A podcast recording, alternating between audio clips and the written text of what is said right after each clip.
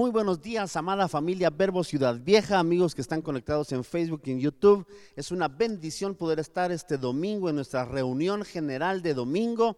Sin duda hemos sido bendecidos con la participación de nuestros hermanos Max y Nidia Galindo y sobre todo entender que estamos conectados, unidos en un solo corazón, entendiendo, creyendo de su bondad, su fidelidad, adorando porque Él merece la gloria. Cantábamos pero también entendemos que cuando nos unimos para alabarle, el enemigo también huye, el enemigo cae, cae en las tinieblas y su gloria se manifiesta en gran manera. Bienvenidos entonces esta mañana al inicio de nuestra nueva serie Desafío 21, Misión Familia. Estando sin duda acá eh, en este tiempo y específicamente hoy, donde en muchos lugares, como mencionaba Nidia, se celebra el Día del Cariño, el Día del Amor, el Día de la Amistad y tantas cosas, debemos entender que en pleno siglo XXI, la familia tiene un reto y una misión que cumplir, pero de acuerdo a los principios de la escritura y de la palabra de Dios. Por eso hoy nuestro primer tema de esta nueva serie titula pelea por tu familia. Yo quisiera pedirte entonces, por favor, que me acompañaras al libro de Nehemías, capítulo 4, por favor, Nehemías, capítulo 4, versículos 13 y 14. Nehemías, capítulo 4, versículos 13 y 14. Vamos a leer la escritura. La Biblia nos dice de esta manera allí en Nehemías. Entonces, por las partes bajas del lugar, detrás del muro y en los sitios abiertos, miren lo interesante, puse al pueblo por familias con sus espadas, con sus lanzas, con sus arcos. Después miré y me levanté y dije a los nobles y a los oficiales y a todo el resto del pueblo, no temáis delante de ellos y pelead, acuérdense del Señor grande y temible. Y pelead por vuestros hermanos, por vuestros hijos, por vuestras hijas, por vuestras mujeres y por vuestras casas. Otras versiones nos dicen, peleen por sus hogares, por su esposa, por sus hijos, peleen por su familia. Nehemías ha sido un personaje muy importante para la historia de Israel sin duda, porque fue aquel hombre que Dios usó para reconstruir las murallas que habían sido derribadas. Dios usó a Nehemías para que en un tiempo récord él pudiera levantar nuevamente las murallas de Jerusalén. Es interesante porque hoy por hoy estamos viviendo en tiempos quizás similares a los que vivió Nehemías, donde las murallas de la moral, la muralla de los valores, de los principios han sido derribadas. Los principios de la familia, los principios del matrimonio, los principios de la relación padres e hijos, los principios de relación al prójimo o unos con otros. Vivimos en un mundo que llama a lo malo bueno y a lo que es bueno lo llama malo. Vivimos en medio de una sociedad que cada vez es más permisiva con la inmoralidad, con la inmoralidad sexual, con la perversidad, con el pecado. La verdad es esto, amigos que están unidos esta mañana. Es que todo eso ha hecho que los matrimonios y las familias estén en peligro. Hoy por hoy se habla de modernidad, que en pleno siglo XXI no podemos seguir viviendo, dicen algunos, con una mente retrógrada, con una mente del pasado. Pero no, los principios de la palabra de Dios siguen vigentes aún en pleno siglo XXI. ¿Por qué? Porque Dios es inmutable. La Biblia dice que Jesús es el mismo ayer, hoy y siempre. Y los principios de su palabra siguen siendo los mismos, similares, aplicables a toda época, a todo tiempo y a toda cultura. Yo vengo del siglo XX. Sé que hay muchos adolescentes que quizás me están escuchando, dirán, wow, del siglo pasado. Sí, yo soy del siglo pasado. Dios me dio el privilegio de estar viviendo en dos siglos, el 20 y el 21, pero también en dos siglos diferentes, en décadas diferentes. Y he tenido la oportunidad de ver lo cambiante. En mi adolescencia, ya por los 80, los 90, era, era, otra cuestión, aunque ya había perversidad, inmoralidad. Pero hoy por hoy se ha soltado con mayor auge porque estamos en el siglo XXI. No, no, no, no, no, no. No podemos permitir que la estrategia del enemigo, que es destruir las familias, destruir los matrimonios, siga vigente. Y por eso nuestra serie, Misión, Familia, Desafío 21, Desafío para el siglo 21 Hoy nuestros jóvenes que están escuchando, niños, adultos, debemos entender que tenemos un llamado del corazón de Dios a pelear por nuestras familias, a poner énfasis en aquello que realmente es importante y valioso, hacer soporte, hacer protección para las familias, para los hogares. Es por eso que nació, vuelvo a repetir, esta serie y este tema.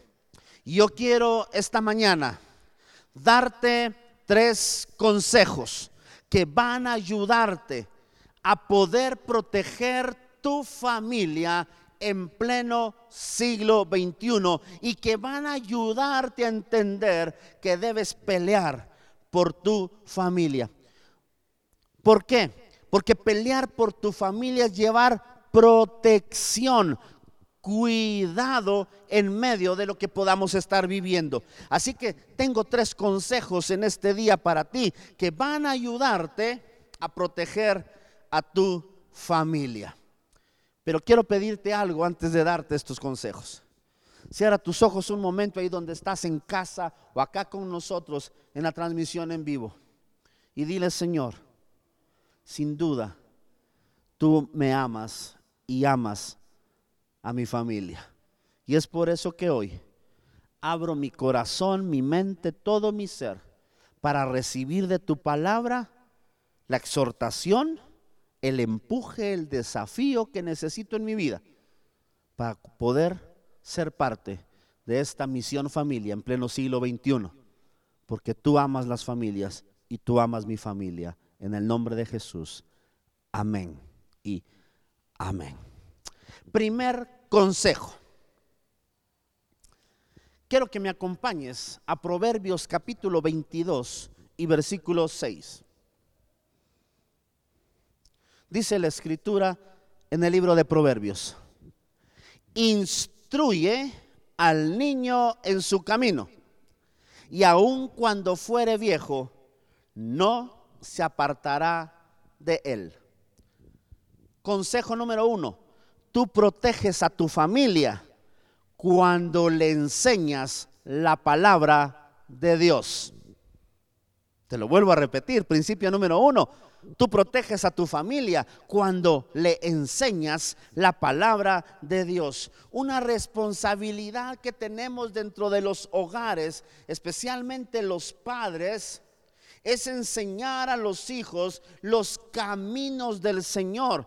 Una responsabilidad que tenemos como padres es enseñar los principios y valores que están en su palabra.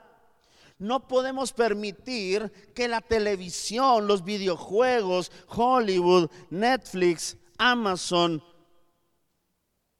Disney, eh, Star, que es la nueva que se estrena en pocos días eh, eh, en los streamings, eh, o que las redes de cable, o que el Facebook, el Instagram, el Twitter, etcétera, y todo lo que corre por las redes sociales, críen, enseñen o instruyan a las familias. No es responsabilidad del gobierno. Es que el gobierno no ha hecho nada por nuestras familias para que seamos hombres y mujeres de bien. No es responsabilidad del colegio. Es que los maestros no nos instruyeron bien. Es que los directores tampoco. No es responsabilidad de un catedrático, de un profesor, enseñarnos valores y principios cristianos. La Biblia nos dice que es nuestra responsabilidad como padres. Y déjame decirte algo, entiendo y cuando hablo de familia, quiero hacer una aclaración muy importante en este momento. Sé, que hay familias que están constituidas por papá, mamá e hijos. Pero hay circunstancias que les ha tocado vivir a diferentes familias. Así que una familia puede ser mamá y sus hijos, una familia puede ser papá y sus hijos, una familia en algunos casos pueden ser los abuelos con los nietos porque quizás ya no están los papás o un tío o una tía a cargo de los hijos o quizás eh, pasaste alguna circunstancia, porque conocemos familias así, en la que se quedó solo papá o mamá, o solo estás tú como hijo, porque en algún momento tus papás partieron a la presencia del Señor o ya no están contigo, pero tú eres una familia. Cuando hablo de familia, incluyo a cada caso en particular, porque uno de los problemas que hay en la mentalidad cristiana es creer que familia es la que está papá, mamá e hijos. Claro, ese es el ideal y sería la bendición o, bueno que estuviese, pero si no, por diferentes circunstancias, debes entender que Dios está interesado en tu familia, de acuerdo a cómo esté hoy por hoy. Pero es nuestra responsabilidad Dios quiere cumplir su propósito para las familias. Dios quiere cumplir su propósito para los hijos. Dios quiere cumplir su voluntad en nosotros. Dios quiere cumplir el destino para cada uno de nosotros. Pero es nuestra responsabilidad formarles, inculcarles, enseñarles valores cristianos, los valores de la fe y del amor al Señor. Bien dice la escritura en Deuteronomio capítulo 6 y versículos 6 al 7 lo siguiente que te aparece allí, porque es una escritura muy valiosa. Y estas palabras que yo te mando hoy estarán donde? Sobre tu corazón. Y mira lo que dice el versículo 7 de Deuteronomio capítulo 6. Y las repetirás a quién? A tus hijos y hablarás de ella estando en tu casa, andando en el camino, cuando te acuestes, cuando te levantes. En otras palabras, se convierte en un estilo de vida. Lo que fluye en el hogar son los principios y valores de la escritura principios para el trabajo, principios para el estudio, principios en la relación, de trato unos con otros, de perdonarnos cuando nos ofendemos, de esto, de lo otro. Eh, yo no sé, un sinfín de situaciones, un sinfín de cosas. Otra versión que yo tengo acá me pareció muy interesante y, y quiero que lo escuches. Y solo préstame atención. Dice, debes comprometerte con todo tu ser a cumplir cada mandato que te entrego hoy repíteselos a tus hijos una y otra vez. Habla de ellos en tus conversaciones, cuando estés en casa, cuando vayas en el camino, cuando te acuestes y te levantes. ¿Dónde debemos incluir la palabra de Dios? En nuestras conversaciones. Pero es algo que se vuelve habitual y común. Yo no estoy diciendo de aquellos que sientan aquí y ahora tienen que aprender esto. Es en el caminar diario es en cada momento en el que tú enseñas principios de la palabra de Dios. La Biblia está hablando que su palabra es vital y Dios le está diciendo al pueblo, les estoy dando una palabra para que obedezcan, pero no solo para que la obedezcan, sino para que la enseñen, la transmitan, hablen de ella día a día, lo comenten, lo platiquen y que su palabra no se aparte de tu casa. Hubo un rey muy famoso en el Antiguo Testamento, el rey Acab. No sé si habías escuchado del rey Acab, pero el rey Acab tuvo 70 hijos. Quizás tú estás luchando con el único, el, o los dos, los tres o los cuatro que tienes, pero Acab tuvo 70. ¿Se puede imaginar cuando los 70 tenían hambre? Peor si comían como mi David Junior.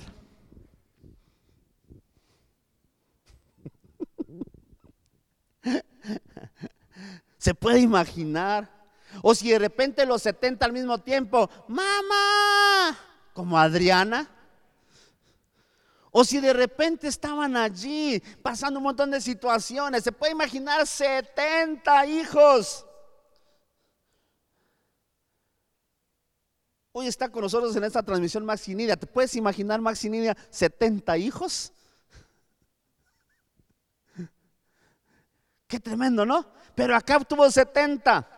Pero ¿saben cuál fue el problema? Acá fue un rey malo, perverso, que en lugar de enseñar a sus hijos la palabra de Dios, los principios de Dios, les enseñó todo lo contrario. Les enseñó a servir dioses ajenos, les enseñó a servir a los Baales. Pero la verdad en todo hay una verdad que no cambia.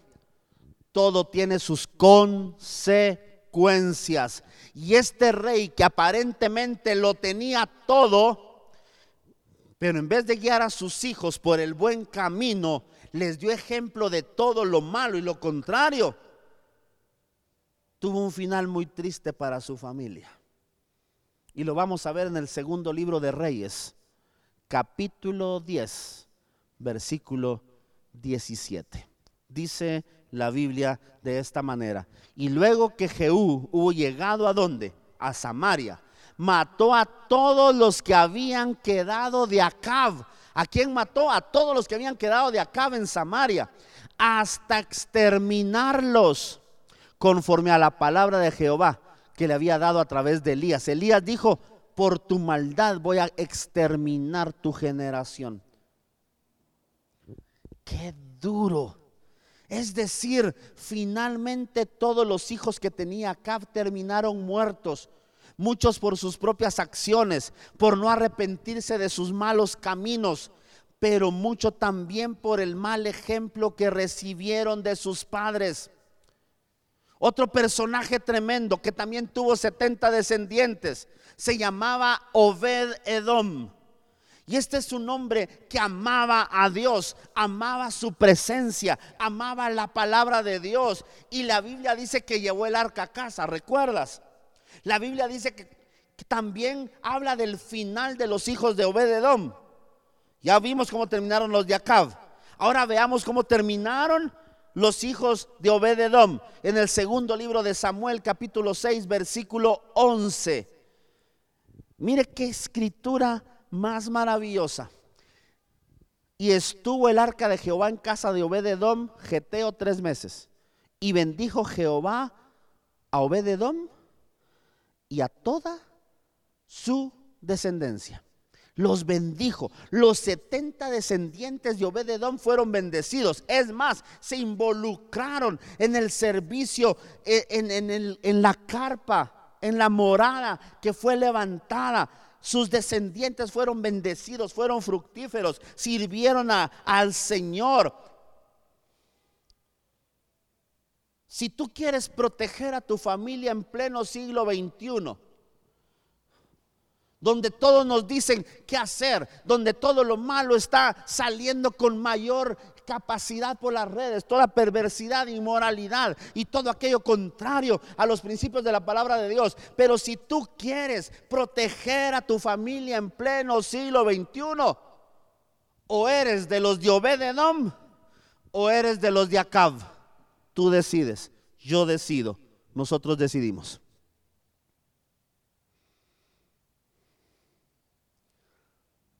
Qué tremendo, ¿no?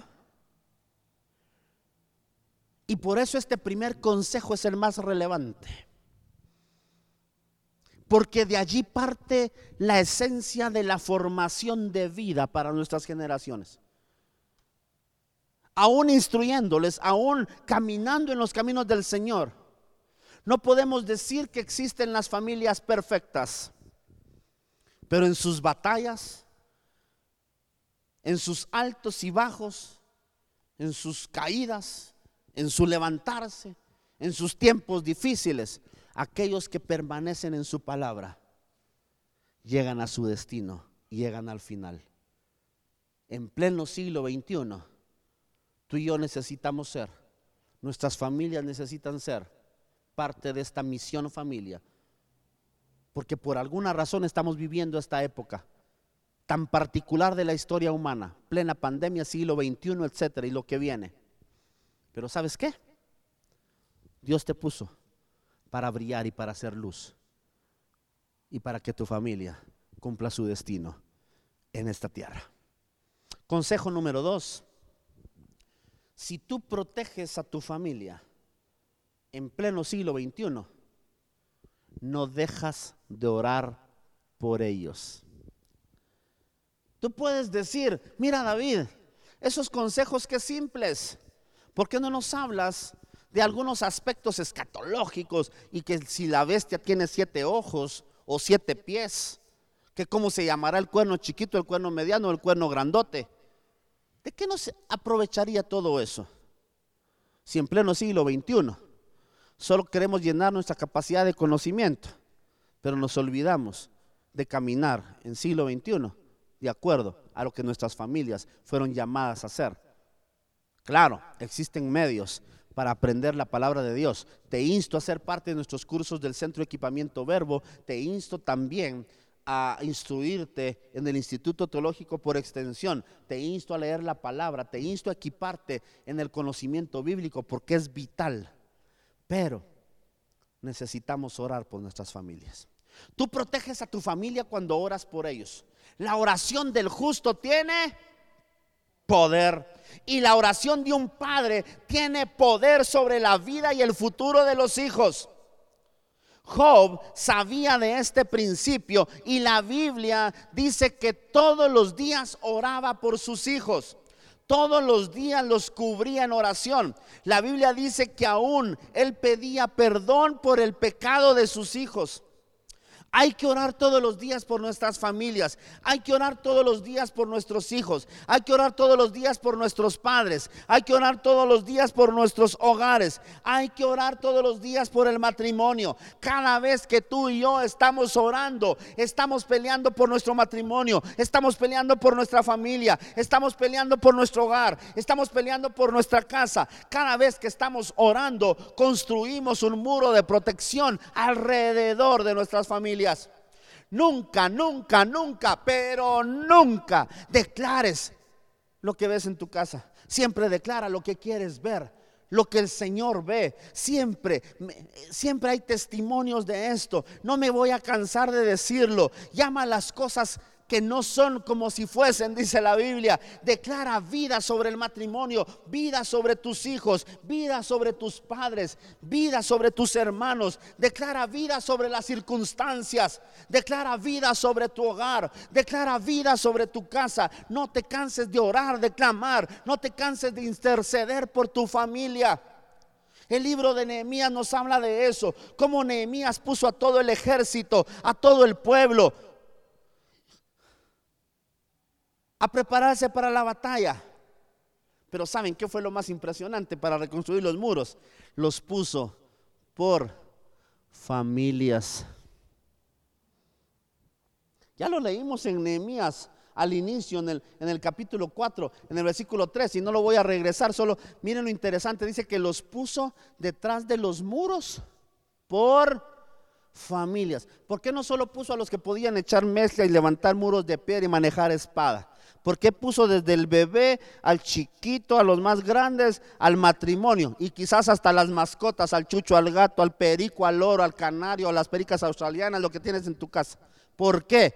Porque a Dios le interesan las familias y les estaba enseñando una verdad y una realidad. Había que pelear no por Nehemías, no por una ciudad, había que pelear por las familias, porque las familias eran la ciudad. Cuando tú y yo peleamos por nuestra familia, cuando somos un montón peleando por nuestros hogares, peleamos por Ciudad Vieja. Cuando tú y yo nos unimos a pelear por nuestras familias, peleamos por Guatemala. Si algo necesita nuestra nación, es que los cristianos y las familias cristianas se levanten en pleno siglo XXI a pelear por sus hogares, a pelear por sus matrimonios, por sus hijos, por sus padres, por sus hermanos. Así que yo te invito hoy a que no te canses, a que no desmayes. Es más, quiero pedirte en este momento a que te pongas de pie ahí donde estás en casa o si estás acostado en la cama, no importa, levántate y alces un momento tus manos a los cielos. Y en el nombre de Jesús, toma un minuto, porque un minuto es valioso en las redes sociales, pero Usa un minuto para clamar ahora por tu familia y por tu hogar o por tu matrimonio o por tus hijos. Pero no empieces, Señor, cámbialo porque ya no lo aguanto. No, empieza a declarar las cosas que no son como si fuesen. Empieza a declarar y a hablar que hay vida, que hay bendición, que hay salud, que hay cambio, que hay perdón, que hay sanidad, que hay misericordia de Dios, que hay amor de Dios viniendo sobre tu familia en el nombre de Jesús. Hoy declaramos, hoy peleamos por nuestras familias, hoy clamamos y hablamos las cosas que no son como si fuesen, porque creemos que nuestras familias son llamadas, son llamadas a bendecir. Y por eso hoy, con nuestras manos alzadas, donde quiera que estemos, pero unidos en un mismo corazón, clamamos por nuestros hogares, en medio de las circunstancias, en medio de las batallas, de las derrotas o de las crisis. El Señor te dice hoy, levántate, pelea por tu casa, pelea por los tuyos, no desmayes pero susténtate con el poder de mi palabra, susténtate con mi Espíritu Santo que está en ti y mora en ti, susténtate con mi presencia, yo te daré la fuerza, porque muchos han dicho, ya no soporto más, me siento débil, yo siento que mi familia no va a cambiar, pero hoy en el poder del Señor, en el poder de su fuerza, peleamos y clamamos por nuestras familias. Y sin duda oramos por Ciudad Vieja dueñas, Alotenango, Antigua, Jocotenango, pastores, San Lucas, por cada rincón en esta nación que amamos que se llama Guatemala, la Guate que amamos, la Guate donde Dios nos puso, la nación bendita de Dios. Pero también nos unimos al corazón de aquellos que están en nuestra transmisión para clamar por Costa Rica, por Ecuador, por México. Bendecimos allá en Puerto Rico también. Y sin duda, Dios sigue siendo bueno porque ama a las familias. Amén. Dios es bueno. Y aunque te digan loco, dale un buen aplauso al Señor donde estás, porque eso no retumba en tus oídos, retumba ¿dónde? En el cielo, porque habla de gratitud. Dale un fuerte aplauso al Señor sin miedo y los que están aquí conmigo sin temor. ¿Sabes por qué? Porque Dios es bueno y Dios es fiel. Amén. Y puedes sentarte si no te dejo parar. Si nunca nos dijeron que nos sentáramos. Ya te imaginas, ¿verdad? Aquí en el auditorium y todos así, sí, ya pronto nos veremos. Ya pronto estaremos acá unidos como familias. El último consejo, ya para cerrar, es el siguiente. Este consejo es en el que por algunos a veces me he ganado un poquito así como de, ay David. Y ahora me vas a entender. ¿Cómo? El tercer consejo tiene que ver con algo que siempre trato de impulsarte, porque los amo y los bendigo. Tú proteges a tu familia cuando te congregas con ellos. Hola David, pero no hay ninguna reunión a dónde ir. Haz el esfuerzo hay familias que se están conectando y, soy eh, testigo de ello. Atrás de un teléfono que le tienen que comprar tarjeta y ahí están todos, ¿verdad? Así. Pero ¿sabes qué? Se percibe en lo espiritual cuando nos conectamos. Conéctate, congrégate. Hoy es, y lo, lo expresaba Max, hoy es digitalmente. Otro día será presencialmente y otros días son de ambos, qué sé yo. Pero sabes una cosa, tú proteges a tu familia cuando te congregas con ellos. Por favor, que tu domingo, y, y, te lo digo hoy, domingo 14 de febrero, vuelve a darle prioridad al Señor en tu domingo. Yo sé que ha sido difícil, todo esto tecnológico que falla, que no falla, que si esto y lo otro. Pero yo te invito a que hagas fuerza. Si tú amas a tu familia y le quieres proteger y quieres enseñar principios de la palabra y clamas como clamamos hace un momento, vas a hacer el esfuerzo de levantar a los que no se quieren levantar. Ay, no, porque ya se acomodaron muchos. Muchos quizás tienen un año de ni siquiera aparecerse por ningún medio. Pero hoy por hoy el Señor te está diciendo, es tiempo de que pelees por tu familia congregándote.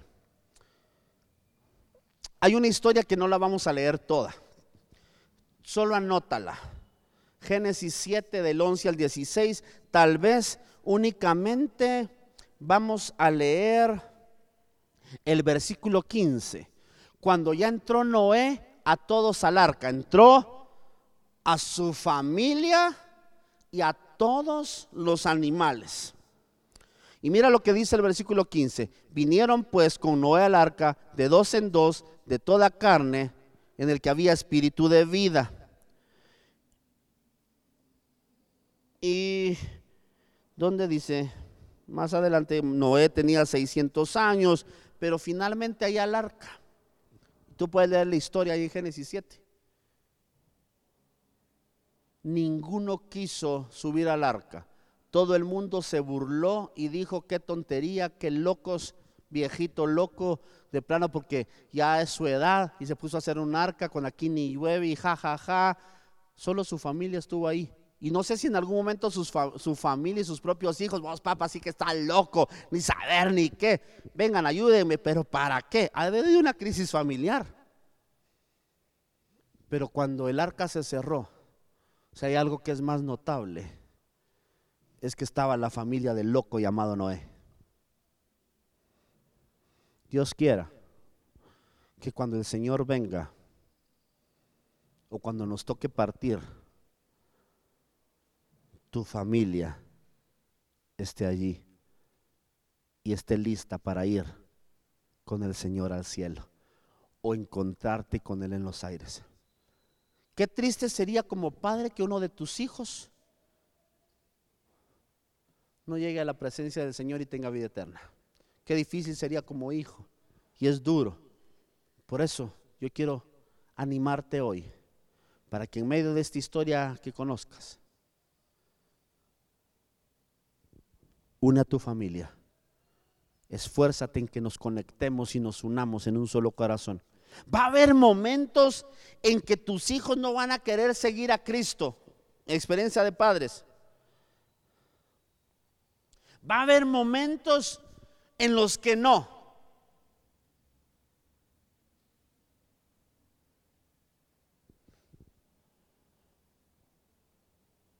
Pero antes que seguir durmiendo, antes hacer muchas cosas, tú le tienes que enseñar que si está bajo el techito de tu casa, él debe saber que lo primero es lo primero. Es que no sé qué pasó en este año y mis hijos se me perdieron. ¿Dónde estabas tú los domingos? Y no estoy hablando que un domingo cambie, porque tu relación con Dios es siempre. Pero el domingo marca algo importante. Marca tu determinación de decir yo reservo, aparto, intencionalmente, lo agendo como agendo mi trabajo, mis estudios, mis clases, mis cursos, eh, todo. Porque tengo una cita con aquel que me sustenta toda la semana. Y aparto un tiempo de mi corazón para adorarle para aprender de su palabra y para unirme a mi familia en la fe. No dejes de congregarte como algunos tienen por mala costumbre. Tanto más que vemos que el día de la venida del Señor está cerca. Pelea como Noé para que tu núcleo familiar vaya al cielo y no tengas que ir solo. Una última promesa entonces esta mañana, Nehemías 4:20. Y con eso cierro en este día. Esta escritura la tienes que tener entre ceja y ceja. La tienes que tener aquí firme en tu corazón, porque sé que muchas veces has peleado por tu familia, pero te has desanimado, te has desalentado. Y a veces es dicho, ya no más. Pero la Biblia dice en Nehemías 4:20, cuando, mire qué tremendo, en el lugar se oyó el sonido de la trompeta, porque venían los enemigos. Y dijeron, reúnanse todos. ¿Y cómo estaban como familias? Aquí estamos como familia. Porque nuestro Dios peleará por nosotros. Nuestro Dios peleará por nosotros. Este es el principio de esta mañana. Si tú peleas por tu familia, Dios pelea por ti y por los tuyos. Si tú proteges a tu familia, Dios te protege a ti y a los tuyos. Y si tú defiendes tu familia, Dios te defiende a ti y a los tuyos. Porque donde quiera que estemos, cuando tú y yo nos decidimos a pelear por los nuestros, porque amamos a Dios sobre todas las cosas, entonces Dios peleará por nosotros. Entonces Dios se encargará de pelear por nosotros. Dios se encargará de suplir todo aquello que como familia necesitamos. Cierro compartiéndote esta palabra. El Señor te dice hoy en el nombre de Jesús. Créeme, activa tu fe, clama, pelea por los tuyos, pelea por tu casa. Y entonces yo pelearé por ti. Misión, familia, desafío 21, pelea por tu familia y Dios peleará por todos nosotros. Esto fue nuestro primer tema y vengo a dejarte así revoloteado para que te quedes así como que, wow, ¿qué pasó? Es tu decisión, no la mía. Es nuestra decisión. O peleas y te levantas te quedas igual. Pero si te levantas, conozco a uno, conozco al Dios Todopoderoso que está diciéndote hoy, aquí estoy contigo, yo peleo por los tuyos. Dios te bendiga, amada familia, verbo Ciudad Vieja.